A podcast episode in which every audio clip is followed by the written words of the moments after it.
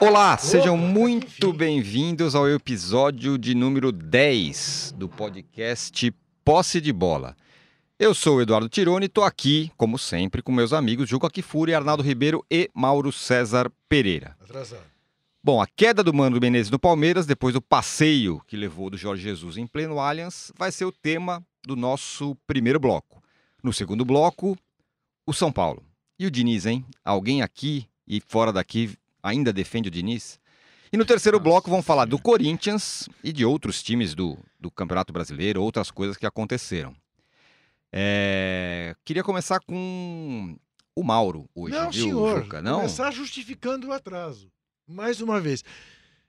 Que pela primeira vez ele foi me buscar, atrasou 10 minutos, mas Pois não é. foi isso, porque nós chegamos aqui ainda antes das 9. Sim. Mas é o tal do Facebook, que demora para pôr, entrar em rede. Não, hoje não foi. Não foi ele? Não, hoje. Hoje, hoje foi aqui preparando as coisas. E tem, e, tem, e tem nossos queridos fãs Já estavam dizer- aqui esperando. dizendo que, que começa às 9. Começando com tolerância de uma hora. Mas, Ah. ô, são 9 e 10. Então Ah, aí, vamos aí pelo 10 menos minutos. até umas 10 e 10. Isso. Tá bom, então começa com o Mauro. Posso fazer eu a primeira pergunta para o Mauro? Por favor. Quer dizer que você não vai. Quer dizer que você não vai mesmo para o Catar? Não sei, Eu, eu, eu falei com os argentinos para que você não vá. não sei. Ainda É. não sei para onde que eu vou. É, porque nós, Estive lá no Catar esse ano, não nós- sei se voltarei. nós chegamos à conclusão que o Mundial não tem a menor importância.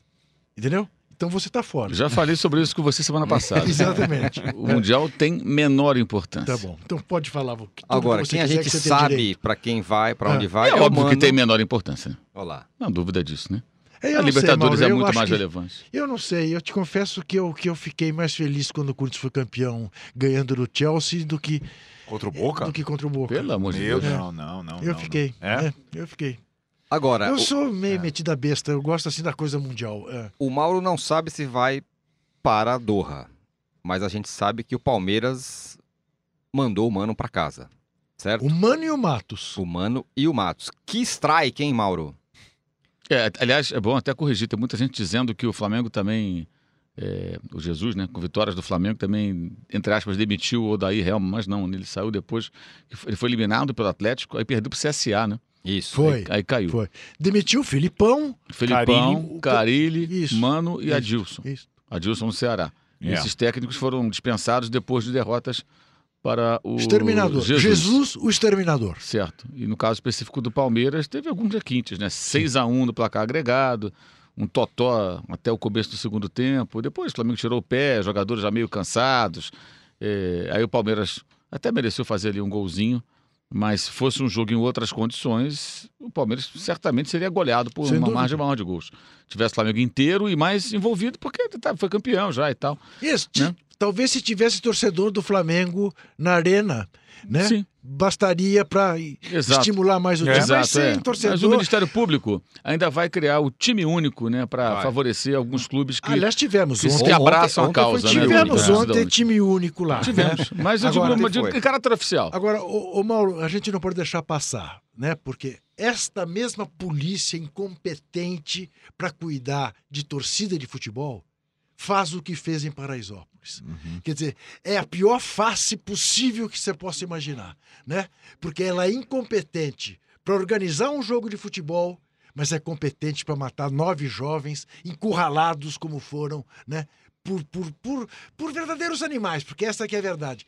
Enquanto isso, o governador de São Paulo estava no Rio de Janeiro filiando os bebianos da vida. Quer dizer, que quadra que o país atravessa, tá louco.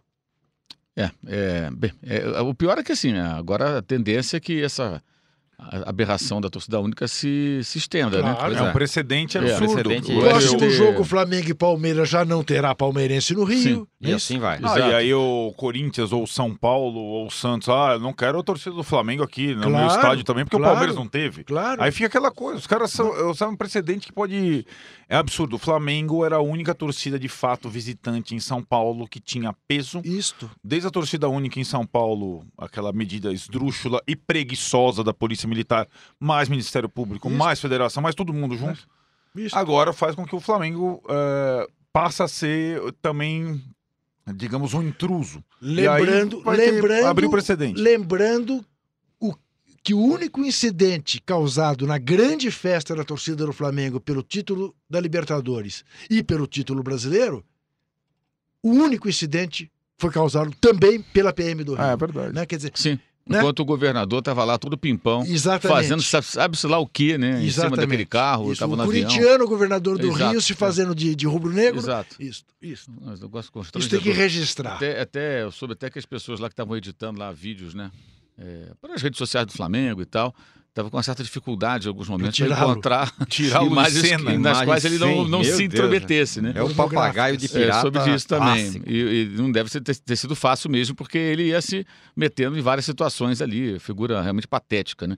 É, mas, enfim, é, de fato, é, o, o, o, o Mano, o Mano foi mais uma vítima, digamos assim, mas acho que muito mais vítima do que, muito mais vítima do que, do, do- do que vítima do Jorge Jesus. Acho que o Mano é vítima dele mesmo, né? Ele é mais um desses técnicos que estão aí com um discurso é, antigo, um jeito de jogar superado, é, que não perdem a pose e não perdem mercado, porque os dirigentes também têm uma criatividade assustadora. É, a contratação dele já foi algo estapafúrdio, não porque ele tinha passado corintiano, isso é uma questão que pode ser superada. Com resultado, bom Claro. trabalho, isso acaba sendo esquecido, né? Claro. É, vários técnicos já treinaram dois grandes rivais e o próprio Palmeiras e o Corinthians tiveram técnicos em comum. Não é esse o problema. Oswaldo Brandão, por Exato. exemplo. Exato. Luxemburgo. Com história marcante nos dois. O Luxemburgo também, títulos importantes. É, mas, convenhamos, né? É, o Mano Menezes perdeu, ele venceu um jogo dos últimos 20 no comando do Cruzeiro. Nada justificava essa contratação. Ah, mas o Matos então foi embora porque contratou. O presidente também participou. O presidente do Palmeiras participa das decisões. Se ele fosse um, um presidente de clube que delegasse ao seu diretor de futebol, que é um profissional contratado, toca o futebol, vou cuidar de outras coisas aqui, não me meto. Mas vou cobrar de você. Ok. Mas não, ele vai lá na CBF, ele reclama de arbitragem, Mas ele aí, Mauro, discursa e acho que tal. aí você está sendo um pouco injusto com ele, porque na verdade ele representa a Leila. Ele é mais a rainha da Inglaterra mesmo. É que Sim, mas ele põe a cara. É, ele põe, Então não, ele participa. Sem dúvida. E a imagem é essa. Não, porque ontem tentou se, se desvencilhar. Sim. Não, não, estão demitidos. Aí apontou para os jogadores, não Isso. citou nomes, mas é o jogador que tem que correr, não sei o quê. O problema do Palmeiras não era só correr. O time era, é mal treinado. Claro. Então Sim. o outro time muito mais bem treinado passou o trator. O primeiro gol escancara isso. O terceiro gol Ontem no. não é só uma falha individual lá do Vitor Hugo. Ele não tem para quem passar a bola. O time, On- Ontem o não, time- não, o time pelo não pelo placar, que afinal foi 3 a 1 é um placar pouco elástico, mas não tanto. Mas em determinado momento do jogo ali, é, me deu, por incrível que pareça, com todo respeito ao Palmeiras, me deu a impressão daqueles jogos do Barcelona contra um Alavés ali. Que não é que o, o Palmeiras estava se esforçando loucamente para jogar. Tava ali, jogando, tocando, tarará. Mas o Tirone. E o, e, e o Isso- Palmeiras enlouquecido tentando fazer alguma coisa mas e não isso conseguindo. que o Mauro está falando, veja, se você pegar, eu, eu diria, os primeiros 60 segundos do segundo tempo revelam com absoluta clareza onde tem um time que tem um treinador, onde tem um time que não tem um treinador. Porque estava 2 a 0 para o Flamengo. Ninguém mais tinha dúvida que o jogo estava liquidado Resolvido. e o Flamengo Tava foi pressionando. E o Jorge Jesus louco na beira na do campo, o mano sentado. da área do Palmeiras. É. Com 60 segundos do segundo tempo. E o cara do Palmeiras, o Vitor Hugo, não tinha para quem dar bola. E os dois do Flamengo sabiam exatamente o que estavam fazendo ali. O Gerson na direita e o Gabigol esperando um rebote que veio. Pois é. Essa é a diferença. Essa é a diferença. Entre- É, a diferença do campo foi mais ou menos a diferença de pontos no campeonato, né? no- entre os Sim, dois. 19 pontos. é A diferença é, é que, 19 pontos. que não é a diferença de investimento de elenco, né? Não. Então acho que ficou é, aquele negócio que a gente vem falando, essa expressão do tapa na cara, né? Tapa na cara, na verdade, no final, pro palmeirense, é, pro, pra quem comanda o Palmeiras também, foi um soco no estômago. É assim, a, a- a evidência da distância entre os dois times agora, que no início do, do campeonato, no início da temporada, ah, os dois vão duelar ah, ah, pelas principais conquistas. Na verdade, o Palmeiras não teve perto do Flamengo. Aliás, não, foi ficando cada vez mais distante do Flamengo à medida que a temporada se desenvolvia. E aí a discussão sobre a sucessão é bem interessante isso no futebol. Eu acho que tem duas questões agora importantes re- relativas ao Palmeiras. Uma, é, a mudança completa é, no rumo, né? Porque digamos que a gestão Alexandre Matos, etc e tal, foi responsável por títulos nacionais, é, algumas conquistas e tudo mais, com mais ou menos o perfil de treinador que ele mesmo direcionava. E agora o Palmeiras muda. Porém, nas mãos da Leila, da Mancha Alviverde, do Gagliotti e tal, você não sabe se vai mudar para melhor. Já tem uma grande coisa. Não sei se muda para melhor. O Palmeiras não tem a perspectiva, ah, nós vamos melhorar pro ano que vem. Não tem nenhuma garantia.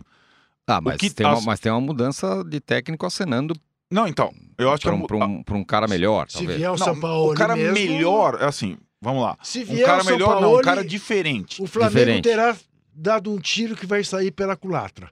Porque vai preparar, o Flamengo será responsável, eventualmente, por preparar o Palmeiras a ser seu rival de fato. Então, mas acho que esse é o segundo ponto. Isso. O que aconteceu no começo da temporada? O Flamengo se espelhou no Palmeiras para trazer o Abel, que seria o Filipão, Isso. eh, né? Se deu conta Lembra? rapidamente Felipe- que não estava certo.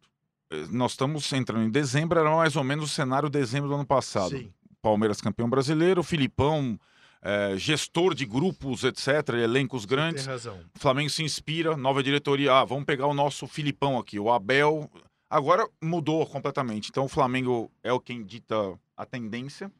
É, só que assim, de uma forma, acho que inédita, Avassaladora. avassaladora no futebol brasileiro pro bem. Tudo bem. Agora, não é simples, é mais fácil você tentar um novo Filipão do que você tentar um outro Jorge Jesus, entendeu? No Palmeiras, você diz? Não, eu tô falando assim, você encontra Ah, outros Ah, Filipões, entre ah, aspas. ah, o mercado oferece mais Exato. filipões do que É, É, Jorge mas, Jesus. mas Então, será que né? o palmeirense quer mais Filipões? Não. Não, não, Esse é o eu falando assim, quero... Mas daí, então, então, o São Paulo, o São Paulo, e se não vier o São Paulo, vai, vem quem? O Midas, é, tipo, Guardiola, não vem. Diniz. Klopp, não vem. Não, para de me provocar, isso é pro segundo bloco. Não começa. Não, não, Diniz, você vai, você vai passar por baixo da mesa hoje ainda, você sabe. Ah! Você vai passar por baixo É, da tá mesa, você sabe tá disso, né? sei disso, sei disso. Vamos lá, deixa pra depois. Então, acho que assim, o Palmeiras tem essa situação de Mano Menezes no lugar de Diniz. não é muito fácil você encontrar um comandante como o Jorge Jesus, etc. Tal. Ah, vamos contratar um estrangeiro, não é? Depende do estrangeiro.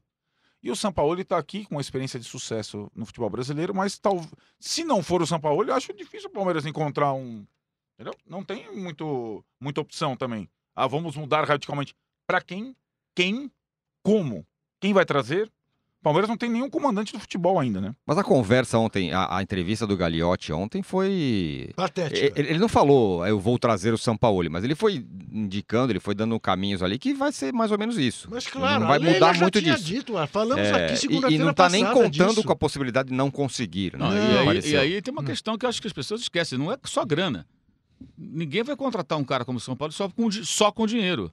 É preciso grana e também é, é, poder. Ele não vai querer aceitar. O Palmeiras, é, numa condição. Eu achava até que em tese era mais difícil ele com o Matos. Porque, digamos, o Matos quer contratar um novo lateral. São Paulo e Matos, né? Ele, tá é, falando, ele né? ia dizer, peraí, mas quem é esse lateral? Não, não, isso eu não quero. Sempre tirando como base o que aconteceu lá com Jesus no Flamengo. Jesus chegou no Flamengo, estava tudo acertado para trazer o zagueiro Zapata, né, o colombiano que estava no Milan, foi pro Genoa. Uhum. É, tudo certo, tudo acertado. Ele falou: não, não quero, não é esse zagueiro que eu quero, quero um zagueiro com outra característica, que jogue pelo outro lado. Foi assim que foram buscar lá o espanhol, lá o Mari. Uhum. E aí ele aprovou Uhum. o jogador, então foi contratado. É, com o São Paulo não vai ser diferente. O Gerson ele aprovou. Ele pediu um centroavante, tentaram o Balotelli, não foi possível. Aí para contratar um jogador qualquer de nível técnico inferior, acharam melhor não contratar ninguém no Uhum. primeiro momento. Em tese, independentemente do Gabigol ficar ou não, deve buscar um jogador com características mais de área, né? Porque não, existe ninguém além dos garotos da base. Então, se o Jesus pauta as contratações Uhum. é, desde que ele chegou. Ele aprova ou não, ele dá o, o- ele dá o tom, né? Uhum. Já o, o- o São Paulo faz o mesmo no Santos. A razão, uma das razões pelas quais ele não deve ficar é que ele pede reforços e o Santos não tem como entregar, teria que vender alguns jogadores, Uhum. de repente vendeu o Pituca, vendeu o Soteldo para poder fazer caixa e contratar. Fez algumas contratações esse ano, porque vendeu o Rodrigo por 45 milhões de, de- de euros e o Bruno Henrique, né, 23 milhões para o Flamengo. Então, com essa grana, o Santos pôde pagar algumas contas e tal, e também trazer alguns jogadores. E ele vai querer ter esse poder. No Palmeiras, onde for. No Ah, Racing, que também uhum. já fez proposta para ele. É, ele vai querer falar: eu quero escolher os jogadores com os quais eu vou trabalhar, porque eu vou... é é o tipo do técnico que ele vai ter uma ideia de jogo e ele vai precisar dos caras que vão se adequar a essa proposta. É, eu até acho que não sou muito favorável a essa coisa do técnico com todos os poderes e tal, plenos poderes. É, deixa, muitas vezes o cara vai embora e deixa um monte de jogador ruim Sem lá dúvida. de, de Eiderson, legado, entre aspas. É, mas é, no caso específico, estamos falando de um cara comprovadamente competente, num clube que precisa de alguém que ponha a, or- a a- a ordem na casa.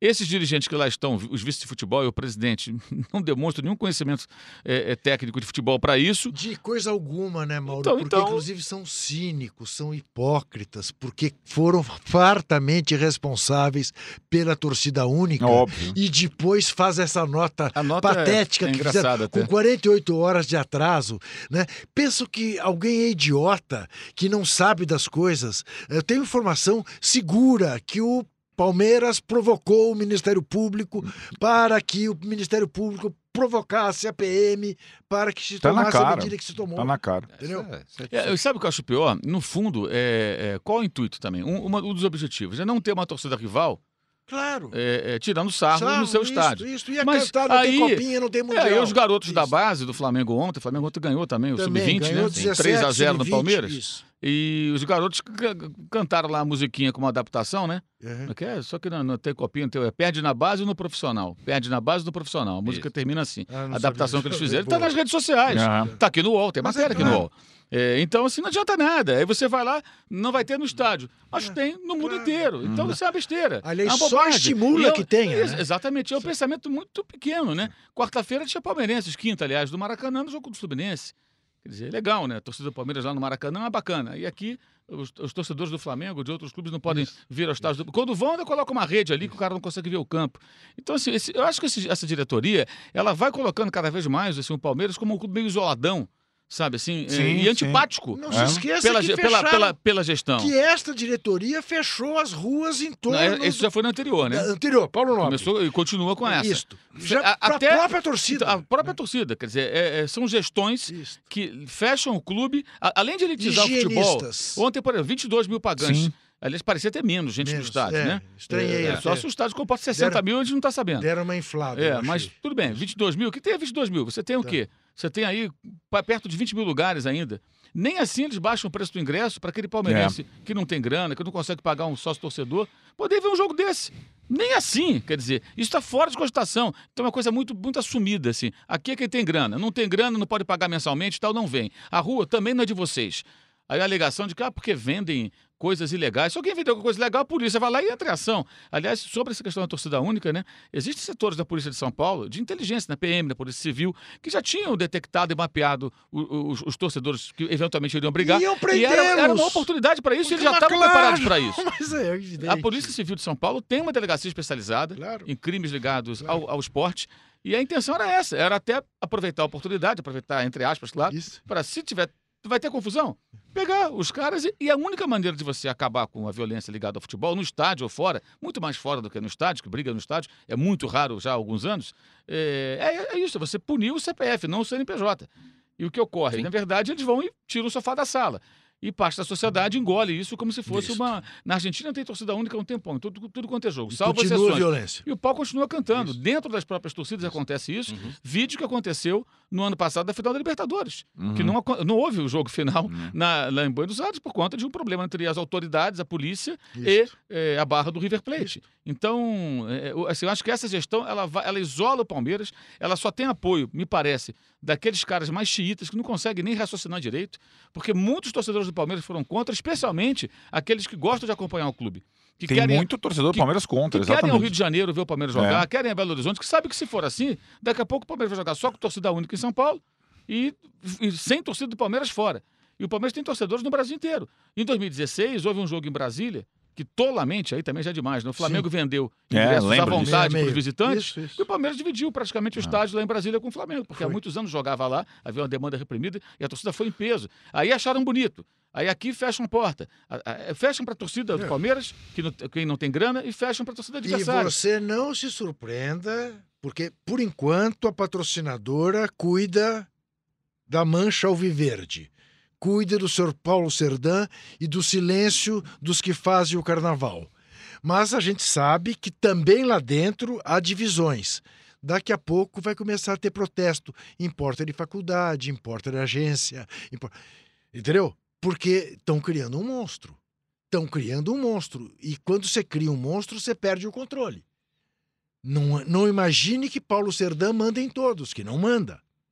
Não, não manda. Eu acho que essa. O Mauro falou de 2016, né? Acho que ali a rivalidade voltou a, entre Palmeiras e Flamengo, ou então a disputa pelo, pela, digamos, pelo controle, pela hegemonia do futebol brasileiro se anunciava ali. Agora, eu acho que essa, esse passo do Palmeiras, é, essa distância, não não está só simbolizada na colocação do Campeonato Brasileiro, que o Palmeiras perdeu o segundo lugar para o Santos e pode perder a vice-liderança ao final do campeonato.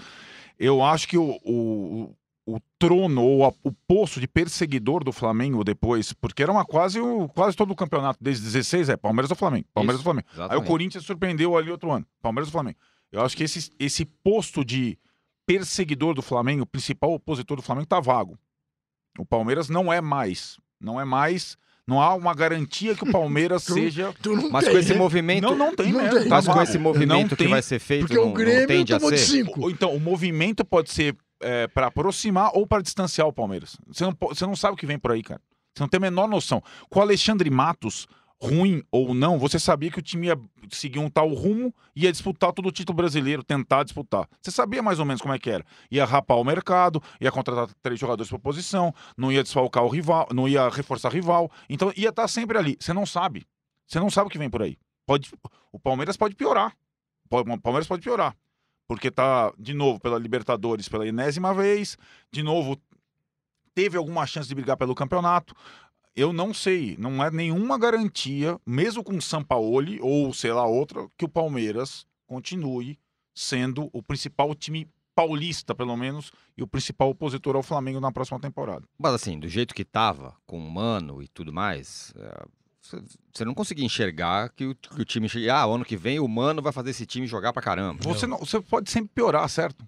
Sim. a gente vai falar o do São Mano- Paulo depois, sempre pode Mano, piorar. O Mano tinha uma missão que era, que era acabar de derrubar o Cruzeiro, né? No último jogo, Não vai. lá no Mineirão, Cruzeiro e Palmeiras. Mas não vai, perdeu Pois essa é. chance. O Mano chegou ao Palmeiras três pontos atrás do líder. Saiu a 19. Sim, verdade. É, é incrível. né? Horroroso, campanha horrorosa. É. Aí alguns defensores desses técnicos aí, como Mano Menezes, vão buscar ah, que a campanha em relação ao retrasado. O Palmeiras tem um investimento muito maior, um elenco com ótimos jogadores. É natural que vá pontuar aqui e ali. E mesmo assim, é só lembrar, como é que ganhou do Havaí, como ganhou da Chapecoense, então, como a- ganhou do Vasco, é, como, ganhou- eu como, ia- como empatou com o Atlético, com vários lances polêmicos de arbitragem. Isso ia tudo foi te- esquecido. eu ia te então, assim, interromper. é, é os trancos e barrancos, jogando futebol paupérrimo.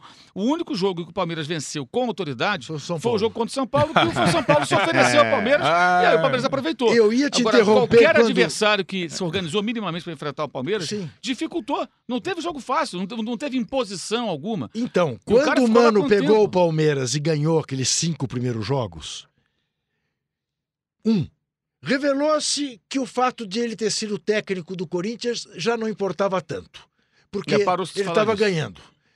Mas lembre-se como foram aquelas vitórias e contra quem foram aquelas Sim. vitórias. Foi na parte mais fácil da tabela. Exatamente. Na hora que complicou, revelou-se. E aí ele poupou contra o Vasco para jogar contra o Corinthians. Isso. Quase perdeu. Quase Empatou perdeu. ainda, mas Isso. quase perde o jogo. Aí Poupou poupou contra contra, o Fluminense Fluminense. para jogar contra o Flamengo. Aí perdeu de novo. Isso. Ainda tem isso, né? E o técnico adversário, no caso o Jesus, nem, nem ontem poupou. Só não jogou o Everton Ribeiro, tá machucado. O Pablo Mari foi cuidar de coisas lá de passaporte e tal. Isso, visto que- de trabalho. É, o, o que também é, evidencia que aquela, aquela conversa do Mano na quinta-feira é, beira o patético, né? No Flamengo está De poupando. poupar, está não, não, poupando aquilo, ninguém. não, aquilo- É, pra jogar domingo. A, gente viu tantas coisas. Eu ia fazer a pergunta pra vocês que rondou quem teve o pior 2019, Mano ou Abel. Mas são tantos outros técnicos que tiveram 2019 tão ruim. Na verdade, tem vários técnicos que terminam o ano Pioraram. do que entraram. Sim, né? bem Quase menor. todos. Carilli, Abel, Carilha Abel, Mano, Mano, Diniz, que a gente vai Renato, falar, não sei, o que Renato. ontem voltou É, a falar coisas foram- totalmente porque sem o Renato, nexo. Porque o Renato também, no agregado com o Flamengo, foi massacrado. Não, né? o- ontem o Renato Então- estava valorizando vaga Libertadores e título estadual. É. É, é isso que ele quer É. oferecer ao Grêmio. Então, na hora de renovar o contrato, o presidente do Grêmio falou: olha, então já que você me oferece isso aqui, vamos re- rever isso aqui, né? Porque. Ah, faça meu favor. O Rena- o Vamos diminuir a É, estátua. é lógico, eu diminuir a estátua e a grana, porque, vem cá, é só isso que você me dá. O Grêmio não, É, não tá na temporada Renato- pra brincar de, de, de vaga Libertadores e título gaúcho. Eles querem mais do que isso, óbvio. Sim, eles querem quer mais, do que isso. querem mais. Agora sim, eu, eu, o Renato, eu acho que ele, de novo, não foi garantido, né? como técnico do Grêmio. O presidente quer, mas ainda não É. renovou o contrato. Agora, fica sempre aquela interrogação em relação ao Renato. Fora do Grêmio, ele consegue fazer um, Não se um sabe. trabalho? A gente Eu não sabe. sempre achei que não, pra falar a verdade. Não porque eu não acho o Renato O legal, Renato nada era uma disso, opção mas, pro Palmeiras, por exemplo, se não vier o São Paulo? mas o Mas o Renato no Grêmio ele tem um ambiente. Que, que outro treinador. Não, não tem. Que outro treinador no, no Brasil é, bancaria o, o André Balada como centroavante, É. como o Renato bancou e, e tudo bem. Embora a torcida tenha vaiado tal. Mas ele tem um ambiente no, no Grêmio que é absolutamente peculiar e, e particular e único, né? Por ter sido ídolo e tudo mais. Eu não sei se ele, se ele conseguiria reproduzir tudo isso fora do Grêmio. E tudo bem, o cara pode ser um grande cara do Grêmio para sempre. Uhum. É, E, o- e o e o Renato tem uma outra, outra questão, né? Diferentemente de outros treinadores, muita gente, muita gente fala que para o cara ganhar é, projeção nacional, ele precisa treinar alguém no São Paulo ou no Rio, né? E o Renato não precisa disso. No Grêmio, ele já tem, ele tem tamanho nacional já- ainda no Grêmio. Mas muito pela história dele como jogador, né? Sem dúvida. Não tanto como treinador. E também porque. Não, como treinador também, ganhou Libertadores, ganhou, Não, enfim. Sim, mas eu- o que eu, E tô- eu- também pelo seguinte, né? Eu acho. Eu, e esse ano confirma essa tendência. O tal do eixo Rio-São Paulo cada vez é menos forte do que era se você comparar com o passado. Porque vamos pensar o eixo Rio-São Paulo. Bote o Flamengo de lado. Claro que você não pode botar o Flamengo de lado. né? Flamengo é do Rio de Janeiro e é o clube mais popular do país. Mas olha o que foi o trio de ferro. Sim. Trio de ferro esse ano, ferrugem, braba. É. né? Olha a situação de Vasco, Fluminense e Botafogo. Passaram a temporada brigando Pra não cair. para não cair. Sim, mas é sim, mas assim, o jeito que é, eu não eu não condeno, é só uma constatação. Ah, O jeito que ficou o futebol brasileiro, os pontos corridos, a questão toda, você não consegue imaginar hoje, é muito difícil, um campeão brasileiro, os pontos corridos, a não ser o Flamengo, o São Paulo, o Palmeiras ou o Corinthians.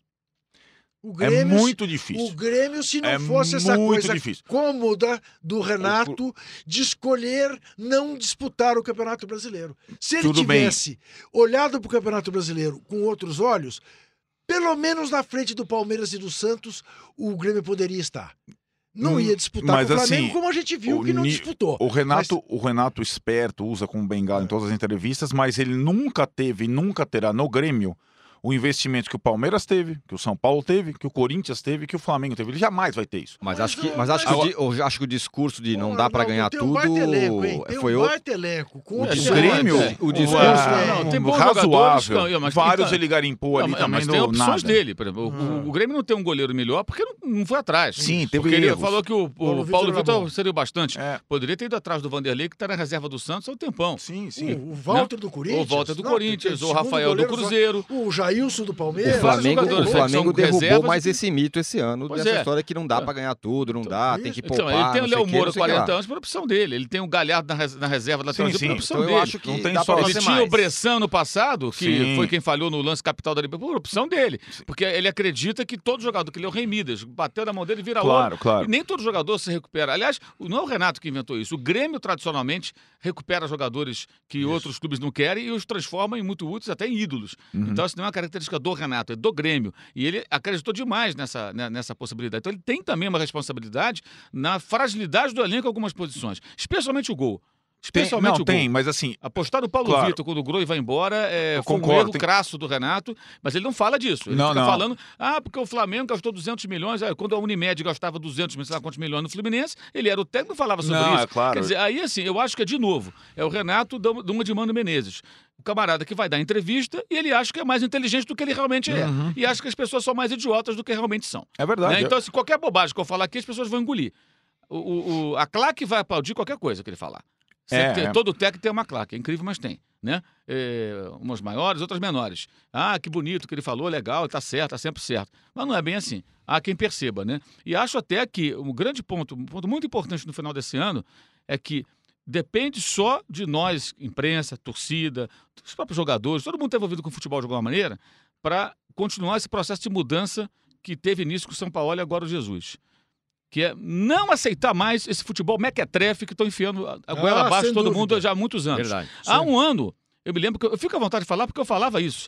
Palmeiras foi campeão brasileiro, eu falava. Esse tipo de jogo só prevalece aqui no Brasil onde você tem a rejeição à bola como tônica, técnicos muito limitados, e quem tem um elenco um pouco melhor se organiza defensivamente e ganha dando bico para frente, fazendo ligação direta. O Palmeiras era o 12 em posse de bola, 12 em passe trocado. Quero Nem- te lembrar. Nenhum campeonato importante, o, o mé- médio no mundo, em pontos corridos, tem um campeão com índices tão baixos de convivência com a pelota, né? Quero te lembrar que em 2017, Corinthians campeão, eu fazia exatamente esse discurso. e teve um segundo turno Exatamente. muito Não, ruim. E mesmo no primeiro turno invicto, dizia, não, tá legal, mas não tá legal.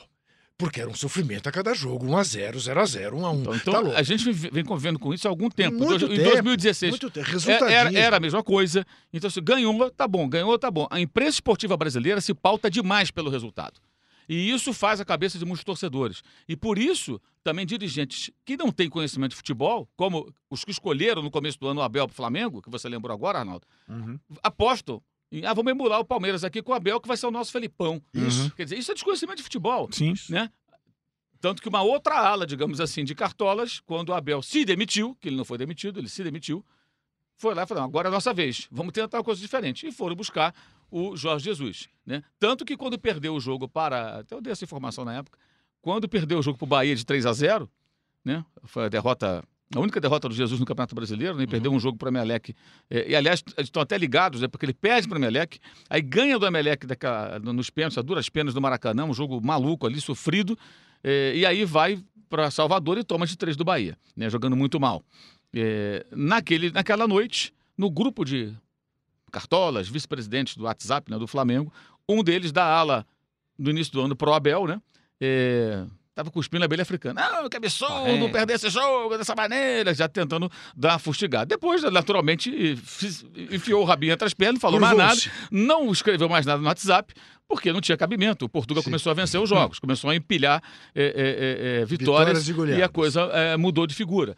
Então, assim, tem essa coisa política aí, mas Claro. isso parte também da falta de espírito crítico de grande parte da mídia esportiva, que engole qualquer porcaria É desde que vença. É tudo uma porca... Eu fiz uma entrevista com, com o Diniz, que o Arnaldo tanto gosta no começo do ano, Meu Deus. que eu publiquei aqui no meu blog Os no tão ele estava no. Fluminense, mas, mas tem algo que ele, que ele falou ali que Ele melhora com as palavras que é, trabalhando. que- exato. Então vamos falar das palavras dele. Eu perguntei por que, que no Brasil esse tipo de jogo impera ainda, né?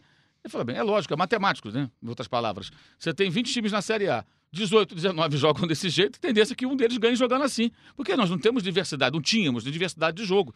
Agora começa a surgir uma diversidade de jogo. Uhum. É e algum- alguns times que vão tentar. Você tem o Rogério, o próprio Grêmio, que sem dúvida alguma sempre Sim, foi, Renato- foi diferente. o Renato também. Nisso o É. Renato merece eh, ser destacado. O, O- Flamengo, tem, o Santos. O âncora, o âncora tá aflito aqui porque ele precisa fazer um intervalo, Sim. mas antes um merchan. Âncora. O jornal Folha de São Paulo, que é do grupo Folha, como o UOL, traz hoje na sua no seu caderno de esportes Hum. uma coluna cujo título é O Legado do Jorges. Procure ler. Quem é o autor? A modéstia me impede. Siga o programa. José. Senhores, fechamos aqui o primeiro bloco e no segundo bloco vamos falar do assunto predileto do São Paulo, Fernando Diniz e, enfim, o futuro do São Paulo. Será que é, Eu- eu posso só fazer uma pergunta, seu âncora? pode? Seu âncora. Seu âncora, quem é a segunda maior torcida do país? Corinthians, Corinthians. sim. Por que, que nós vamos falar antes do São Paulo? Porque o Corinthians já tem um técnico e tem um a rumo. audiência. Isso. O âncora tem para aprender audiência, tem isso também.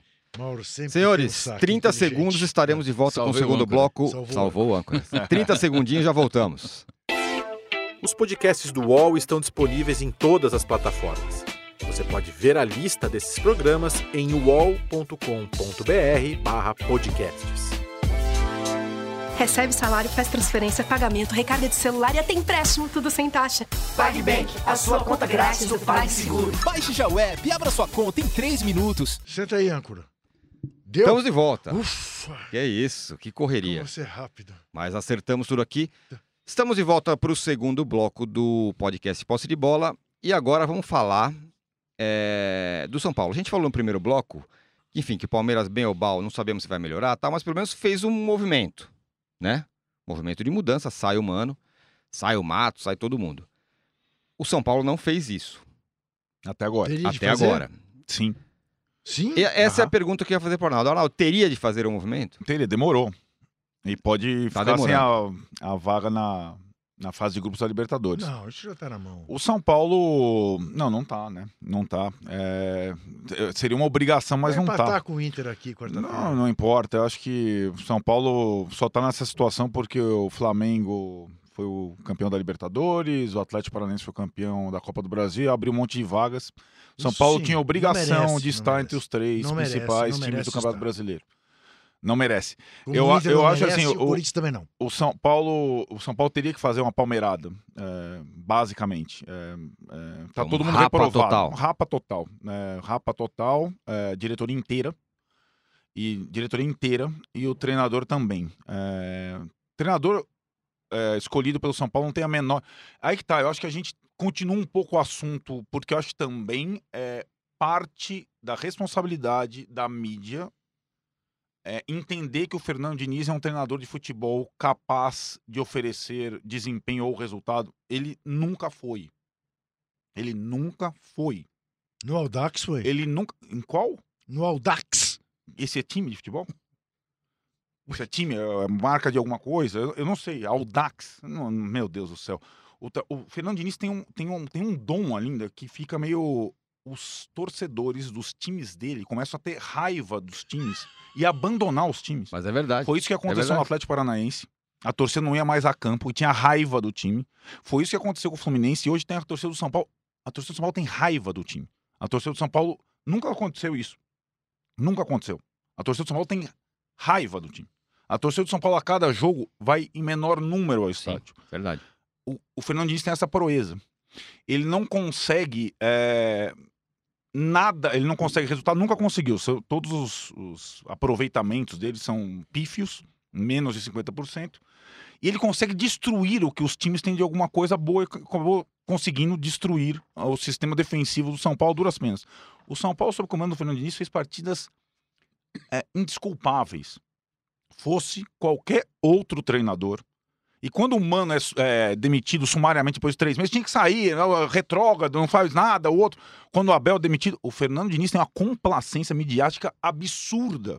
O que acho que ele tem que. Ele. E assim, agora eu acho assim, sinceramente, depois da última entrevista dele, ah, se eu completar oito meses no São Paulo, aí o São Paulo vai ter minha. Oito meses, cara. Como é que o cara completar oito meses no São Paulo se ele, se ele não tem. Justifica pra ficar oito A, dias? his- a história do tempo é outro dos mitos, né? O São Paulo em três jogos transformou o Exatamente. Santos. O O Jorge Jesus, Jorge Jesus, chegou exatamente. outro É dia transformou brincadeira. o Flamengo. Tirone, tem alguns lances simbólicos. Quando o goleiro do teu time é, sai com o número 10 do teu time na pequena área, você fala assim, isso não é futebol, cara. Isso, isso é futebol de salão tal. O Fernando Diniz, a posse de bola defensiva, o Fernando Diniz não tem nada. Ele não tem comando, ele tem uma letra... Os jogadores gostam dele, os torcedores odeiam. E a mídia, que gostava um pouco, o São Paulo acho que explicitou que ele tem que fazer outra coisa. Outro tipo de função no futebol. Eu acho que ele é até importante enxerga futebol, discute futebol, mas como treinador de futebol, esquece. E tem um detalhe que ele fica no jogo decisivo da temporada, ainda um detalhezinho suspenso. Nem ao banco ele vai estar. Quer dizer, é, não tem defesa, assim como o Raí não tem defesa. O Raí, que é um dos maiores jogadores da história do São Paulo, uma figura que eu adoro, é, pelo segundo ano consecutivo faz um movimento é, que aniquila o São Paulo. No ano anterior ele troca o Aguirre pelo Jardine, e nesse ano ele troca o Cuca pelo Fernando Diniz, que é o mesmo movimento estúpido de quem não entende nada de futebol, em busca de um tal jogo plástico. O São Paulo, na mesma semana em que não conseguiu homenagear o Cilinho, o único treinador da história do São Paulo, que jogou bonito, porque o Tele Santana tem aquela aura, o, o Tele Santana jogava exclusivamente para vencer. No São Paulo foi, assim, sempre foi assim. Não era preocupado o, o, o Tele Santana no São Paulo é, com os princípios da lealdade, da, do, do, do jogo efetivo, mas ele jogava para vencer. Todo time do São Paulo, o Tele, tinha o princípio, vencer a qualquer custo. A gente tem a, a imagem do Tele de 82. O Tele de 82 não esteve no São Paulo. O Tele do São Paulo foi um Tele vencedor. O único técnico do São Paulo que é, tentou fazer o jogo plástico, inventivo, foi o Sininho. Nessa mesma semana que o São Paulo não consegue homenagear o Sininho, ele inventa coisas como o Jardim e Fernando Diniz, que são coisas indesculpáveis. E hoje ele colheu a terceira maior torcida do país, não é a segunda, tem raiva do time. Fernando Diniz conseguiu, o Raí conseguiu. Ô, Juca, Foi um desabafo. O que você. é, Bem feito. é. você. Muito E, bem feito. eu sempre faço a minha meia-culpa aqui, né? Que eu, sempre, eu, eu acreditei que o Diniz pudesse fazer um bom trabalho no São Paulo. Deus meu. é, e tal, mas é, a cada jogo que passa é, é uma vitória mais ou menos magra contra o Vasco, depois é uma derrota que nem a de ontem é, contra o Grêmio, eu vou me desiludindo com o que pode ser o Diniz. Não, você já, você não, já não desistiu Não, já estou completamente? desiludido, na ah, bom. verdade. Você ainda acha que. O que é possível ainda? Não, eu, eu, eu vou lhe contar uma coisa. Você sabe que eu passei boa parte dos últimos tempos dizendo que o São Paulo precisava, antes de mais nada, de um psicólogo. E o Fernando Diniz tem essa característica Tem. também. Ele é psicólogo. É. Eu, Torcedor de São eu Paulo me precisa de rendo, psicólogo também. eu me rendo a certas realidades. Sim. Felizmente, boa parte dos 23 anos de jejum do Corinthians, pelo menos 16 desses 23 anos, eu não era jornalista, então não tinha que dar palpite sobre a vida do Corinthians. Eu apenas sofria. E ficava perplexo, porque eu via o Corinthians montar time, montar time, montar time. Ah, o Paulo Borges é o maior jogador do Rio, traz. Ah, o Almir Pernambuquinho é o maior, traz. Ah, o Buião é o maior de Minas, traz. E punha tudo isso no mesmo time e não acontecia nada. Não ganhava título, não ganhava título, não ganhava título. Eu acho que o São Paulo tá. Eu, você vai me desculpar pelo que eu vou dizer. Hum. E eu espero que algum engraçadinho da, do UOL não Quero ponha manchete, isso como manche- manchete. Vamos lá, manchetar. Atenção, torcedores. Tem que procurar o sapo no Morumbi. Você acha que é o momento do. Tem um sapo enterrado no Morumbi. Mas assim, você não acha que existem movimentos que possam ser feitos antes de procurar o sapo? Escolhas corretas. é, Tá bom, o Rogério Senna numa escolha correta? Era. Mandar embora. Eu diria que ainda é. Ainda Não, é. Rogério sim. Ceni- o não, Rogério Rogério Ceni, é, tira o chapéu. A bobagem do Rogério Ceni foi ter largado o Fortaleza a sete jogos. Sim. Nesses sete jogos com o Zé Ricardo, eu fiz essa conta ontem. O Fortaleza teve 28% de aproveitamento. Com o Rogério Ceni, ele está com 50,5% de aproveitamento. O Fortaleza estaria na Libertadores se o Rogério Ceni não tivesse passado aqueles sete jogos do Cruzeiro para onde ele não deveria ter ido, não apenas por ser um passo maior do que as pernas, pelo fato de ele conhecer, ser bem informado e saber que o Cruzeiro era uma fria, que o Cruzeiro era um caso de polícia, que o Cruzeiro não era para ele chegar naquele momento. Talvez venha a ser agora o Atlético Paranaense. Acho que é o molde do Rogério Ceni ir para o Atlético Paranaense. Mas voltando, eh, eu acho o seguinte: o São Paulo está virando, entre outras coisas, um cemitério de ídolos. Porque eu ouvi o Arnaldo falar. Eu sei o quanto dói nele falar do Raí. Sim. Eu sei o quanto dói nele. Não, aí. Né? E o São Paulo tem feito isso. Os três maiores Os jogadores seus ídolos. homens É, da eu história acho, de São Paulo. inclusive, Isso, assim, a a- Santíssima Trindade ele tá, né? o- é, assim, com- fazendo com bem certeza. o, o, o raio-x do que, Então. do que pode acontecer no último ano da gestão Leco, a única atitude plausível seria o Leco eh, fazer uma meia-culpa, ajoelhar no milho e trazer o? Rogério Ceni, não, trazer o Rogério. Ceni de volta, é. com plenos poderes. Mas para isso Sem o cara ninguém precisa lá. gostar mais do São Paulo do que do poder. E não é Sim. o caso do Leco. Agora, assim, pro Rogério Ceni é muito mais negócio ir pro Atlético Paranaense, por Sem exemplo, que, dúvida. pro- que Não, e voltar o pro São próprio- E Paulo. o próprio Rogério disse que o Leco não trabalha mais. É, então, você sabe-se lá. Agora, É. o único técnico brasileiro capaz de conduzir o São Paulo ano que vem chama-se Rogério Senna. Não tem outro técnico Eu brasileiro. tenho medo. Eu vou te Nenhum falar uma outro. coisa. Eu vou te falar uma coisa. Eu, eu, aí, a, a minha admiração pelo Zico, ela chega a esse ponto do Zico ter tido a inteligência de dizer técnico do Flamengo, Jamais. jamais. Mas o Zico nunca foi grande técnico. O Rogério Senna tem muito potencial eu, para ser. eu sei, mas eu vou lhe dizer uma coisa. Eu temo pela saúde mental do Rogério Ceni se ele uhum. vier É. para ser o tudo Uhum. de tudo. Uhum. Entendeu? Porque você sabe que ele sofre, você sabe que ele é obsessivo, que ele é detalhista, que ele é perfeccionista. E a situação do São Paulo é essa, porque é uma coisa tão maluca. Ontem, o São Paulo começou bem o segundo tempo. Não, o Aí primeiro toma- tempo foi até razoável. Toma um, um pênalti, que- um pênalti sem querer. Quer dizer, eu sei, o cara derrubou, atropelou o outro, mas O ele não é estava brasileiro. vendo. O pênalti é Mas, brasileiro. enfim, Mas, é, Mas aí o time o- desmonta o- É, você sabe, esse é o problema. você sabe quem era o Em árbitro? seis minutos toma mais É, dois é, gols. sabe- Sabe como começou Sabe como é que é o o lance do pênalti? É, Você sabe- lembra como sabe começou? como começou o lance do pênalti? Quem era o árbitro? Sim. Não, mas o lance começa, é- Daniel- é, um contra-ataque que o. Daniel Alves tenta dar um passe Se você da área faz um e DVD o das jogadas desnecessárias e requintadas do Daniel Alves que proporcionaram pênaltis ou gols do adversário, você Então, enche quer duas horas. Então o problema do São Paulo passa a ser o Daniel Alves, Não, percebe? não, a loucura que é Mas isso. é porque Não, ele tá não fora de dizendo que não é. contexto. Não, Ele- Arnaldo, Ele, não sabe onde ele Arnaldo, está. eu não estou dizendo que não seja. O que eu quero dizer para você é o seguinte: o São Paulo, em tese, eh, nos últimos tempos, tentou de tudo. E nada deu certo. Você dirá, tentou de tudo errado. Tentou de tudo sem planejamento, tentou de tudo achando que pudesse no estalo da sorte. Mas o fato, o objetivo é esse: tentou de tudo e nada deu certo. Uhum. E aquilo que era solução virou problema, porque eu estou de acordo. E o Daniel Alves ainda vem e dá pitaco na política. Uhum. Né? Ele até faz um diagnóstico correto, mas não é hora. Não é hora. Ele tem que estar dando o diagnóstico é dentro de campo. É, mas assim, eu acho que o Daniel Alves foi contratado numa situação também que ele foi colocado pelo São Paulo Uma coisa muito maior que ele numa, quer. é, numa posição. Ele nunca foi é, protagonista de Exato. nada. Então o cara se acha no direito de falar o que ele quiser. É, eu acho que assim, sobre o Fernando Diniz, é, eu acho que toda essa, essa situação que se criou ao redor dele, né? é, desde o começo, ele sempre foi muito defendido e atacado, né? É, eu, eu, eu sempre vi o Fernando Diniz como uma esperança de algo novo no futebol brasileiro, tão pobre de ideias de jogo. Eu falei há Isso. pouco, né? Falta de diversidade, né? Eu no- também, no eu também tava nessa do mal. Porque ele se apresentou como um cara corajoso Sem bastante dúvida. para fazer um jogo diferente Sem daquilo que a gente dúvida. vê por aí. Então, enquanto o César técnico ganhando o campeonato, dando bico para frente, rejeitando a bola, o time dele quer ficar com a bola. Agora, já está passando, evidentemente, da hora de mostrar o que fazer com a bola e saber se defender.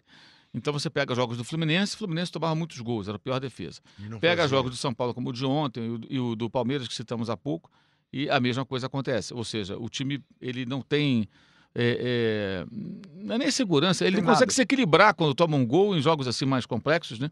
Ele, ele, ele se desmancha e rapidamente toma o segundo e o terceiro e está fora do jogo. Então o jogo está 0 a 0 tal ali. é, eu acho que o pênalti não foi, mas acho que a vitória do Grêmio é indiscutível. Ninguém ganha de 3 a 0 sem merecer. Claro. É, abriu o placar, pode- Claro. pode, ter ab- abriu o caminho, mas o adversário tem que saber lidar também com a Claro. situação. O São Paulo não soube. E acho que ele está realmente perdendo assim, a- talvez sua grande oportunidade. E acho muito ruim para o futebol, porque isso, vai, isso pode, isso só não vai fortalecer os técnicos da mesmice, porque tem um Jesus e tem um São Paulo Uhum. bem-sucedidos também jogando de uma forma diferente daquilo que a gente está acostumado a ver. Tá, o Di- Diniz não sabe nada, não sei o quê, bom aquele jogo tosco lá do Felipão. Mas tem o Jesus, tem o Sampaoli, tem outros caras aí. Então, Tem o isso- Renato, tem o é, Rogério. É, São caras falando assim, do- melhores. eu tô falando das, das novidades, né? mas É, o Renato já vem de mais tempo. O próprio Rogério Uhum. também é, é um outro bom, bom exemplo. Então a gente tem um mínimo de diversidade agora, independentemente disso. Mas no caso específico dele, de fato, ele está deixando passar. Já está na hora de, de, de conseguir fazer com que o seu time seja mais equilibrado, mais seguro defensivamente, saiba jogar fora de casa, sem ficar tão exposto quando toma um gol, toma um gol e se desmancha. É, tem que ter um pouquinho daquele São Paulo da estreia dele, que não era nem o time dele contra o Flamengo do É. Maracanã, quando o time se defendeu Uhum. é, Sim. muito, né? abriu mão do jogo em determinados momentos, mas conseguiu se defender. É, é, esse ponto de equilíbrio ele não está encontrando. Eu acho uma pena, porque eu acho um cara que, que repito, teve coragem para, no, no futebol brasileiro, fazer uma coisa diferente dos demais. Acho que por isso ele alcançou essa fama e esperta tanto amor e ódio, né? Porque também que ele tomava de porrada no tempo do Fluminense. Tinha gente que não via o jogo e já caía de cacete no cara. Né?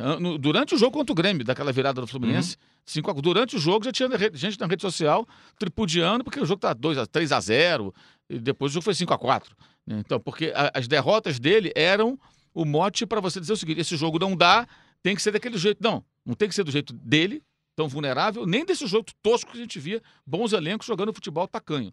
Nem uma coisa, nem outra. Mas ele está perdendo de fato a oportunidade. Agora, falar do Raí é fundamental. Foi na gestão do Raí, por exemplo, que São Paulo pagou, ou está pagando ainda, que é parcelado, né? 7 milhões de euros no Pablo. Uhum. 7 milhões de euros Sim. no Pablo. O Bruno Henrique custou ao Flamengo 4, 4 e pouco, sei lá. Acho que não chegou nem a 5 milhões de euros. Tem que fazer a conta lá para ver a conversão quanto que dá. Mas é bem menos. Não dá para comparar um jogador com o outro. Né? E até a idade é próxima, né? 26, 27 Uhum. ali, mais ou menos. Uma idade muito parecida. Né? É, quer dizer, o São Paulo contrata é, o que está na moda. O Pablo estava na moda. Isso. Nem tinha números tão expressivos, mas fechou bem o ano passado, Atlético campeão da Copa Sul-Americana. Aí o Flamengo estava interessado, não, temos que mostrar força no mercado. Aí vai e paga um valor que não, não vale. O jogador não é para isso tudo. E o Daniel Alves é outra coisa parecida. Ah, não, vamos fazer aqui um acordo, vamos trazer, Mas vai São mudar Paulo tudo. Ou seja, as Não contratações, é problema de jogador. elas não são, elas não, Não é são problema de comando. para preencher carências de elenco, sabe, buscando as referências certas. Não, elas são assim, é meio que por moda. O que está na moda é isso aqui? Vamos atrás. Ah, o Daniel Alves estava na moda, foi o melhor jogador da Copa América. Uhum. Vamos trazer. Isso é gestão do Raí. Então, assim, a conclusão que eu chego é que o Raí não- não é um bom gestor de futebol, ele não conhece futebol. Uma coisa é jogar futebol, a outra é conhecer futebol, e tem uma outra, que é entender o mercado É. e saber negociar também. Você vê os jogadores e pensar, bem, esse cara aqui vai atender as necessidades do meu time, ele não vale isso tudo, não vou contratar, vou atrás de outro. Não, esse aqui vale, é uma boa oportunidade, vou, vou investir porque esse cara vai me trazer. Vou dar outro exemplo. O Arrascaeta custou 15 milhões de euros. Acho que vale, né? Uhum. Eu acho que vale. É, hoje. Depende, Embora se você alguns, tiver- alguns digam que o Rodriguinho é melhor. Não, assim, Tem isso aí também Mauro, por aí. Rodriguinho é melhor o, que o Arrascaeta. O Daniel o tapa Alves, que ele... Eu vou dizer mais, o Arrascaeta joga mais do que o Petkovic. Eu gosto dessa frase. Joga mais do que o Aí, Petkovic. essa é. Petkovic melhor na bola parada. É. Um amigo meu falou isso ontem, fiquei pensando, concordo com ele. Mas Joga, jogando joga, bola, Concordo. É capacidade de improviso, de dar um toque que muda tudo, o uruguaio tem mais do que o sérvio tinha. Então, assim, Agora, tanto o Daniel aí Alves esses são quanto tiros o Pablo... que o São Paulo não dá. Então, mas quanto, não dá o por Daniel... quê? Porque o, tec... o, o, o- o diretor de futebol é o Raí. E o Raí não acerta. Então, mas, Erra- erra não- muito, mas não, é, pouco. não é questão de jogador. Eu tenho absoluta convicção que o Pablo jogaria no Flamengo e o Daniel Alves também. A questão do São Paulo, do Raí, do Lugano, dos caras todos, é contratar jogador e achar que o cara já chegou, "Ué, então já, já fiz o meu papel. Ó, então aí, ó, tem lá, tem os 10 caras mais legais do mercado, tal, tal. Contratar jogador é o primeiro passo. Inserir o jogador, comandá-lo diariamente, em todos os dias, todos os seus movimentos, declarações, o que vai fazer, isso é uma arte. Isso o Raí não tem, o Lugano não tem, o Leco, brincadeira. E, o- e os técnicos do São Paulo, o Fernando Diniz, é, que tem, tem uma interlocução com Mas os jogadores. Como que é isso, Arnaldo? Que- como é que é essa arte? Como é que essa arte se desenvolve no Flamengo, por exemplo? Alguém controla o que o Gabigol fala ou até faz dentro de campo? O- eu vou te dar um exemplo. O Jorge Jesus, na primeira firula do Renier, que é o, que é o Sim, novo jogador, chegou assim: você tá fora, cara. Sim. E você chega na entrevista assim: esse cara, o próximo drible inútil que ele der, ele não joga mais. E sabe quantos dribles inúteis o Daniel Alves deu no São Paulo? Sabe quem vai falar sobre isso com ele? Ninguém. Ninguém. sim. É isso que eu tô falando. O comandar é você. eh, Sabe quantas vezes o Gabigol. toma- toda vez que o Gabigol toma um cartão inútil, apesar de fazer mil gols e ser o melhor finalizador desde o Romário, e é. O Jorge Jesus chega lá, eu não consegui ainda educá-lo. E assim Ou então, por outro caminho, né? Vai lá e elogia o Bruno Henrique. Esse sim é um Elogia, jogador de grupo, exatamente. esse sim, tá, tá, Tá? tá, É- é né? comandar, não é chegar e jogar Tá. 25 jogadores. De novo, o São Paulo não precisa contratar nenhum jogador para 2020. O problema do São Paulo não é jogador. É óbvio que não é. É comando. A gente São pode fazer, a gente pode fazer muitas e muitas críticas aqui ao, ao Alexandre Matos, mas em certo É aspecto evidente. ele consegue fazer claro um pouco que isso. faz, claro que faz. Ele traz os jogadores para ele, ele dá a declaração é, certa na hora certa, ele, ele vai, ele, ele, ele- ele conversa, ele, ele trata a, a, a imprensa e, e fala com esse, com aquele, com aquele, porque sabe que esses caras vão, vão repercutir. E, e- então, ele, ele faz esse, esse papel. O papel é ou de De- um de chefão, ou de um chefão assim, ou de um treinador que consiga. O São Paulo não teve nenhuma das, Nenhuma duas, das coisas. coisas. Nem o chefão, nem o treinador. Senhores, Não, estou esperando. Estou esperando. Juca, o melhor momento do programa na sua, vi- na sua ótica vai começar em 30 segundos no terceiro bloco, quando a gente vai falar finalmente do Corinthians. Quanto tempo nós vamos ter? 15, 20 minutos, Caramba. ou menos. Ou menos. né? 30 segundos, já voltamos. Os podcasts do UOL estão disponíveis em todas as plataformas. Você pode ver a lista desses programas em uol.com.br/podcasts. Recebe salário, faz transferência, pagamento, recarga de celular e até empréstimo, tudo sem taxa. PagBank, a sua conta grátis do PagSeguro. Baixe já o app e abra sua conta em 3 minutos. Estamos de volta, Juca. Não podemos perder tempo. Vamos falar do Corinthians. Eu não tenho nada a dizer do Corinthians. Por quê? Porque jogou bem ontem, perdeu do Galo numa partida, um grande jogo, de onde nada se espera, diz que não sai nada mesmo. Não foi o caso.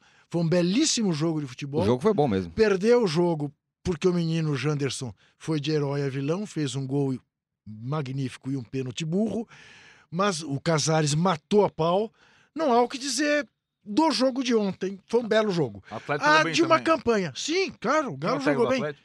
O-? Não, mas esse é um péssimo. Foi vaiado, chamado de burro, É. porque chamou o Corinthians pra dentro da, da área É. do Galo no final O do Fernando jogo. Diniz chama os caras pra dentro do gol, Isso, não pois é. área dele. É, agora tá bom. Então o Mancini era a solução pro São Muito Paulo. melhor que o Fernando não, Diniz. Solução pro São Paulo? Não, não é solução. Ah, bom. Então é isso.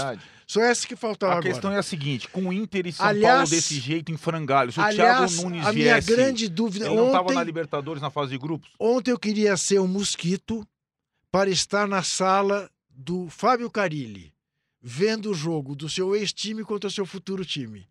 Como estava Fábio Carilli? Para quem que ele estava torcendo? Pro Corinthians ou pro Ele Galo? vai mesmo pro Galo?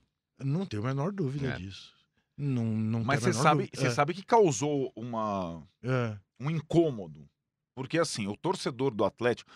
Tem vários clubes tão, tal do DNA, tal. Sim. torcedor do Atlético Gosta do Galo Louco. gosta do Galo Louco. Isso. E quando surgiu, porque muito é dirigente Galo faz Louco. isso, né? Joga Sim. um nome Sim, que tá sim. quase fechado para ver qual que é a aceitação do nome. E houve um estranhamento, porque eu acho que o, seria um grande desafio do Carilli, assim como seria para o Renato em outras circunstâncias, se provar em outro clube. Agora, é, é uma característica completamente diferente da, do- da qual o Atlético está acostumado nos últimos É tempos, verdade. né? E acho que. é, não sei, eu não sei. Eu acho que o Atlético ainda vai uh, testar um pouco mais antes de. Até, até onde eu saiba, tá fechado. Tá fechado. E É. já tem até comissão técnica. Já tá encantilhado. tudo direitinho. Esse foi outro estrago, né? Que o Jorge Jesus e o Sampaoli fizeram. Porque se esses caras não tivessem aparecido aqui, o Carilli ia ser disputado a tapa por todo mundo. É. né? Mas depois que descobrimos que existe um outro jeito de jogar futebol, o Carilli já se torna mais ou menos parecido com todo mundo, é ou não é, Mauro? É, acho que técnicos como ele também estão diante de um desafio, né? Que é também Exato. mostrar algo diferente. É, mostrar uma Capacidade. Exato. Aí, é, acho que é importante usar esse período agora em que ele está sem clube para isso, né? para buscar. para apresentar algo diferente. Vai aparecer em outro clube, vai ser o de sempre. Porque o de sempre não, não é o bastante, né? Foi o bastante em dado momento, já não é mais.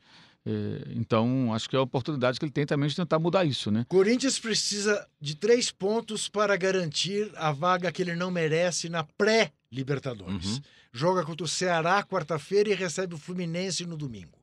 Se não fizer três pontos contra o Ceará, desesperado em Fortaleza, e o Fluminense aqui, talvez ainda desesperado, mas mais provavelmente já com o burro na sombra, a vaga que ele não merece, ele não terá. E eu aplaudirei. Mas os times não estão lidando esse- com esse negócio de vaga na pré-Libertadores com uma certa, um Olha, certo desleixo? Porque olha, não é mole. a tal da Vai lá, vai pegar um tal talheres da- da vida. A tal da Libertadores desse jeito é para desmoralizar qualquer coisa. Porque mais um pouquinho, eh, se um time, se o Corinthians ou o Atlético Mineiro tivessem vencido a Copa Sul-Americana, o Brasil ia ter nove representantes. Quer dizer, Uhum. a- quase a primeira metade inteira da tabela. É. É Isso, isso, isso, isso, como qualificação de um torneio, isso é uma, é uma bandalheira. Isso é uma Ah, é, é a banalização Tá. total das pior. vagas. Agora, sim, até por conta disso, quando já há dois meses, vai mais ou menos isso, se encaminhou que a disputa pelas vagas últimas na fase de grupos seriam entre os gaúchos e São Paulo e Corinthians, sendo que o Grêmio tinha toda a perspectiva de Sim, avançar sim. com o Renato, o Inter tinha toda a perspectiva de patinar com o técnico interino Zé Ricardo enquanto espera o argentino Cudê, o São Paulo, o Fernando Diniz não ia lugar algum, um pouquinho só de percepção. O Corinthians, na minha, na minha ideia, tivesse antecipado o Thiago Nunes, já estaria na fase de grupos da Libertadores. Tudo bem, eu acho que é uma coisa que o Corinthians resolveu adotar. Ele só vai começar depois. Não acho que foi uma, uma estratégia do tipo, não vamos queimar o cara agora, né? Porque tem aquela máxima, né? O, o técnico É. bom é aquele que não tá trabalhando, porque todo mundo acha que ele. Eu acho que foi Ele- essa a máxima. É. Porém, assim, o- a fase de grupos te garante seis partidas, no Uhum. mínimo, uma cota grande e uma temporada que começa no momento, entre aspas, correto. A pré-Libertadores tem tudo isso. Você tem que começar antes, você não tem a garantia de você disputar. Então, assim, o Corinthians arriscou. Né? É, o, o, o Thiago, assim como o Cari estava assistindo, o Thiago Nunes também. E assim, deve estar coçando a cabeça. Putz, agora no máximo a pré-Libertadores, etc. E tal. Então, é, o trabalho dele, ele não queimou, não foi queimado, vem com uma baita esperança. Porém, ele vai ter trabalho redobrado em 2020. Uhum. Começa antes, tem que classificar o time para a fase de grupos, etc, etc. E acho que vai ter uma pequena reformulação no, no elenco, elenco. Né? Porque acho que o, dos... O Corinthians talvez tenha problema de jogador que, entre aspas, o Palmeiras não tem e que o São Paulo não tem. Tem mais problemas, tem mais lacunas no elenco que os outros dois. É verdade. O, o Vasco joga nesta segunda-feira. Mas eu queria falar uma coisa fora do campo, que é essa mobilização da torcida para ser sócio torcedor e tudo mais, que me parece reflexo de olhar o seu principal rival, o Flamengo, está fazendo É. o que está fazendo. Vai Temos que ter fazer, temos que temos fazer, que fazer alguma uma coisa. onda qualquer. Não é isso, Mauro? É, passa por aí. É, bem, o Vasco tem uma torcida muito grande e acho que é um clube que perdeu muita mídia nos últimos anos, também por conta de medidas antipáticas do, do, do Eurico Miranda, quando no poder, né? E Sim. que isso foi afastando dúvida. muito o. Vasco das pessoas. Né? As pessoas passaram a ver o Vasco como um clube antipático, arrogante, muitas vezes, porque o Eurico tinha essa postura. No final da vida, nem tanto. né? Já estava um pouco mais frágil, digamos assim. Mas no auge, né? Então foram muitos anos construindo essa imagem. E durante Uhum. o período do Roberto Dinamite isso começou a mudar, só que a incompetência dele na gestão, né? eh, permitiu a volta do Eurico e não deixou nenhuma saudade nos vascaínos. Pelo contrário, ele se aproveitou disso, né? Com respeito, voltou, aquela papo furado todo. Depois acabou indo para a segunda divisão de novo. Então, eu acho que é óbvio que os torcedores do Vasco reagem e é assim que tem que ser, né? Não, não, não tem outro jeito. A, a grande questão é o, é o passo a ser dado, né? É, se o Campelo, que é o atual presidente e tudo mais, vai conseguir avançar, porque o Vasco vive sempre numa guerrilha política muito grande. Então, por mais que os torcedores tentem, recentemente houve um movimento é, é, no sentido de se associar ao clube para poder votar e o Vasco rejeitava. eh, os novos, os novos Claro. é, é, ah, não, o Medo estatuto aqui. Exato. Então, do que adianta? É legal o movimento, acho que é, é- é bacana, merece ser destacado e elogiado dos torcedores. Mas, além desse movimento, acho que a torcida do Vasco precisa se, se mobilizar no outro sentido. Deixe que, que aqueles de nós que queiram se associar ao clube, ao clube com direito a voto, Aham. a gente possa fazer isso. Uhum. Então que mudem o estatuto e deem o direito a voto ao sócio torcedor. Isso. Como o do Fluminense, por exemplo, pode Isso. votar, entre outros clubes do país que permitem isso. Aí você começa a mudar um pouco a história. Lembrando que o presidente do Vasco não foi eleito pelos sócios, foi eleito no colégio Conselho. eleitoral do Isso. Conselho Deliberativo, numa manobra, a última grande manobra A política de traição. Eurico Miranda, né? É. É, já que ele havia retirado a candidatura, se juntou ao Júlio Brandt, o Júlio Brandt foi escolhido pelo. Não sei nem se o Júlio seria um bom presidente para o Vasco, mas ele ganhou a eleição.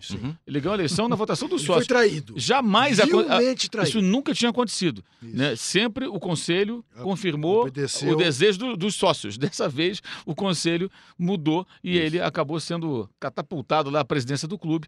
Muitos vascaínos, inclusive, são tenho- revoltados com isso, chamam de golpista, essa coisa toda. Eu não tenho o menor É, respeito por esse campeão, conse- por isso, porque eu não. Se é uma coisa, para mim, inadmissível, é traição. Pois é, mas você tem um cara que está nessa situação e que vive num fogo cruzado, ora com Sim. o filho do, do, do Eurico, o Euriquinho, ora com o Roberto Monteiro, que era é o presidente do Conselho Deliberativo.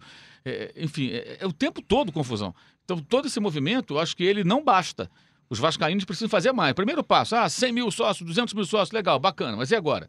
Além de pagar a mensalidade, né? Não adianta se associar e não pagar mais depois Claro. gerar uma receita e também eh, elevar a autoestima, né, mostrando a força da torcida, é preciso que se organizem e questionem essas decisões. Senão não vai mudar nada. Você vai estar ali contribuindo e a gestão sendo ruim, né? E a gestão do Vasco do futebol também não é ruim.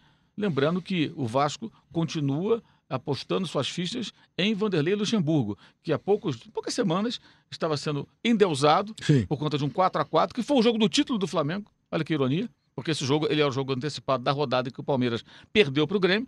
Fosse naquele fim de semana, esse empate em 4 a 4 teria dado o título ao Flamengo. E, ironicamente, foi o jogo do título que foi festejado pelo Vasco, né? É, é, que eu acho que foi um sinal de apequenamento, achar que aquilo ali toma quatro gols e é sensacional. Nunca vi isso. Ah, mas fez quatro, legal porque fez quatro. E depois disso o que aconteceu? O que, que o Vasco fez?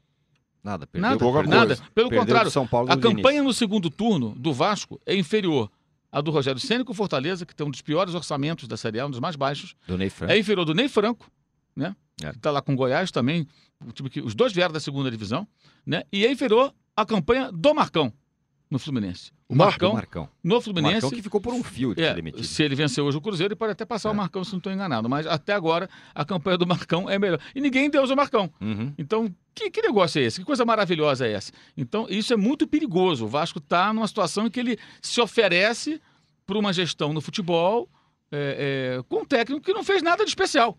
Como se tivesse. E, e transformaram o comum em algo especial. E, e aí não Nesse adianta, aspecto, não adianta fra- só fazer essa, campa- essa campanha. Nesse A campanha é aspecto- bonita, mas ela É. não basta. Nesse aspecto, o fracasso de todos os outros treinadores brasileiros beneficiou o Luxemburgo. O Verdade. Luxemburgo, de todos esses aí, o Tironi falou, todo mundo saiu menor que entrou em 2019. O Luxemburgo, por incrível coincidências, fatores múltiplos, ele saiu É porque é menos muita- chamuscado. Porque é muita boa vontade, né, Arnaldo? Claro, muita é- gente não, com muita mas boa é vontade, exato, na imprensa não, especialmente. Mas é porque os o caras 4x4 não, foi tratado como um cu- 4x0. É, os caras não ocuparam a locuna, entendeu? Ele saiu, ele vai Então- sair como ele entrou, discretamente. Não, mas assim, ele tava, mas ele tava fora do jogo, ele tava Ele fora tava do baralho. Ah, jogo, bom. Ele, Ele, ele- entrou no baralho. Do baralho. No baralho. baralho. Baralho. baralho. Senhores, Ah, terminamos, hein? seus 20 minutos são, correram rapidamente, Pois né? é, o correram tempo, em o tempo 5. né? voa, Ju. É, Quando a gente fala voa. de coisas que a gente gosta, É verdade, o eu negócio vai rápido. É, o Âncora. Seu âncora. Senhores, âncora. Seu âncora. fechamos mais um Fechamos. episódio, episódio 10 do podcast 10. Posse de Bola. Com quantos milhões? Com 10 milhões. Ma- Mais de 10 mil pessoas assistindo É. agora ao É. vivo, enfim, sucesso absoluto. Voltamos semana que vem. Até mais. Até. Chega ao fim esse episódio do Posse de Bola. Lembrando que você também pode conferir mais opiniões e análises nos blogs dos comentaristas do UOL. Posse de Bola tem pauta e produção de Arnaldo Ribeiro e Eduardo Tironi, edição de áudio de Amer Menegassi e coordenação de Diogo Pinheiro.